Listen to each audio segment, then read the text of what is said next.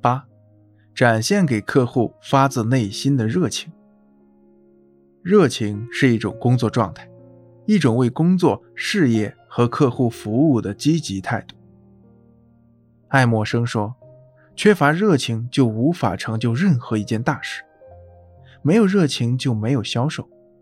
如果一个人对自己的工作连热情都没有，这个工作他又怎么能够做好？业绩又怎么会突出呢？”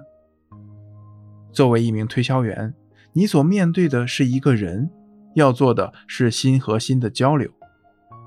如果在工作中充满热情，就能从自身散发出活力，表现出真诚与自信。这种朝气蓬勃的状态能够感染客户，引起客户的共鸣。小林是推销行业的一个新手，第一次去推销，老板带他来到一栋二十二层的公寓大楼，那里居住的大多是加拿大移民，他们的推销活动就要从这栋大楼的。最高一层开始。作为新手的小林深深吸了一口气，按照中国人的习惯，轻轻地敲了敲第一户人家的房门。只听到屋内有音乐声，却没有人出来开门。不行，你这样简直像小猫抓门！老板着急地喝道：“要这样！”接着他便举起拳头，咚咚咚。强劲而有力地敲了敲这户人家的门。这样的敲门声似乎在告诉门里面的人：“开门，你的运气来了。”这样的力度果然有效，门里传出了一声喝道：“谁？干什么呢？我们不感兴趣。”随后就再也没有声音了。很显然，这家人对推销员早已厌恶了。而且这句话也是他们对付推销员常用的一句话。就这样跑了一个晚上，小林没能迈进一家房门。有些被敲了门的人出于好奇，会从门上的猫眼里瞧瞧他；还有的态度稍微好些的，将门打开一道缝，开门前还不忘挂上链子，然后从门缝里扔出一句话：“你要干什么？”尽管小玲对西方社会的人情淡漠早已经有体会，却没想到会惨到这种地步。砰砰不断的关门声，震得小玲眼泪一个劲儿的往下掉。想起自己当记者时是那样受人尊重，千不该万不该到这里来受这份洋罪。小玲按耐着自己的感情，一个劲儿的想：我现在是推销员。我当初是因为热爱这份工作，才毅然决然地辞去了记者的工作。如果就这样放弃，又怎么对得起自己曾经的那份执着呢？小玲被老板亲自带着，可他们仍然是到处碰壁。但不管遇到多少次闭门羹，老板脸上始终不变的是自信的表情。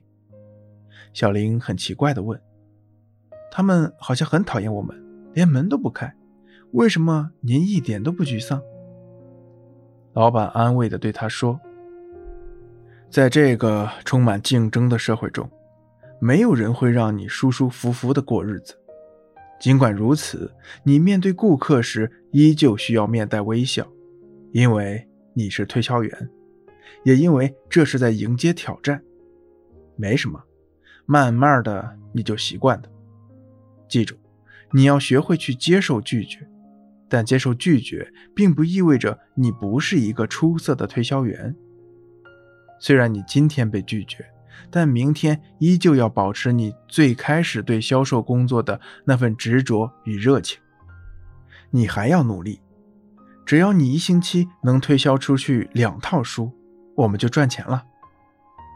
老板的手在空中打了个响指，那架势好像几百张票子已经赚到了手。后来，小林又敲了几百家门，吃了几百回闭门羹。慢慢的，自信的敲门也变成了一种自得其乐的游戏。凭借着自己对销售工作的那份热情与执着，最终，在他不断敲门的第二个星期，终于有人把门打开了，并且买了他的书。小林觉得，不是那些人不喜欢他。而是他们不喜欢以前那些没有热情和自信的推销员的推销方式，所以这给了小林再来一次的决心。他决定重新把那些人的家门再敲一遍。他用自己对这份工作的热情迎来了那里住户的喜欢。只要他们一听到铿锵有力的敲门声，就知道是小林来了。每次都会从他那里买到最新出版的书籍。推销员从不做没有意义的推销，而是善于从每个家庭的室内陈设、屋里的气氛和顾客的表情中把握推销时机。小林的老板就曾反复告诫他们，在几种情况下是不能去做推销的：夫妇俩缺一不做，夫妻吵架时不做，孩子淘气哭闹时不做，一家人在吃饭或会客时不做。因为推销员的时间是宝贵的，只有找到合适的顾客，才能施展自己的推销技巧。敲门的次数固然重要。但更重要的是，敲谁的门，如何去敲门，以及什么时间去敲门。小玲就这样推开了一扇扇紧闭的大门，走进了一个个戒备森严的家庭。一进门，他会先说女主人的房间布置的漂亮，或是男主人点子出得好，更不忘记夸赞孩子聪明之类的话。因为最后决定是否购买他的书籍，这一家大小都有发言权，所以他谁也不能得罪。这样，他和顾客之间的距离就一下子缩短了。这种推销前的谈话，也是他了解这家人的经济状况的有利前提。小林的老板说，这种推销就叫做看形势推销。你首先要了解顾客的财政状况。这点是极为重要的，同时你还要尊重顾客，使他们感到你并不是在逼他们买你的产品，你是在诚心诚意的为他们着想，在帮助他们，这样你就会成为他们的朋友。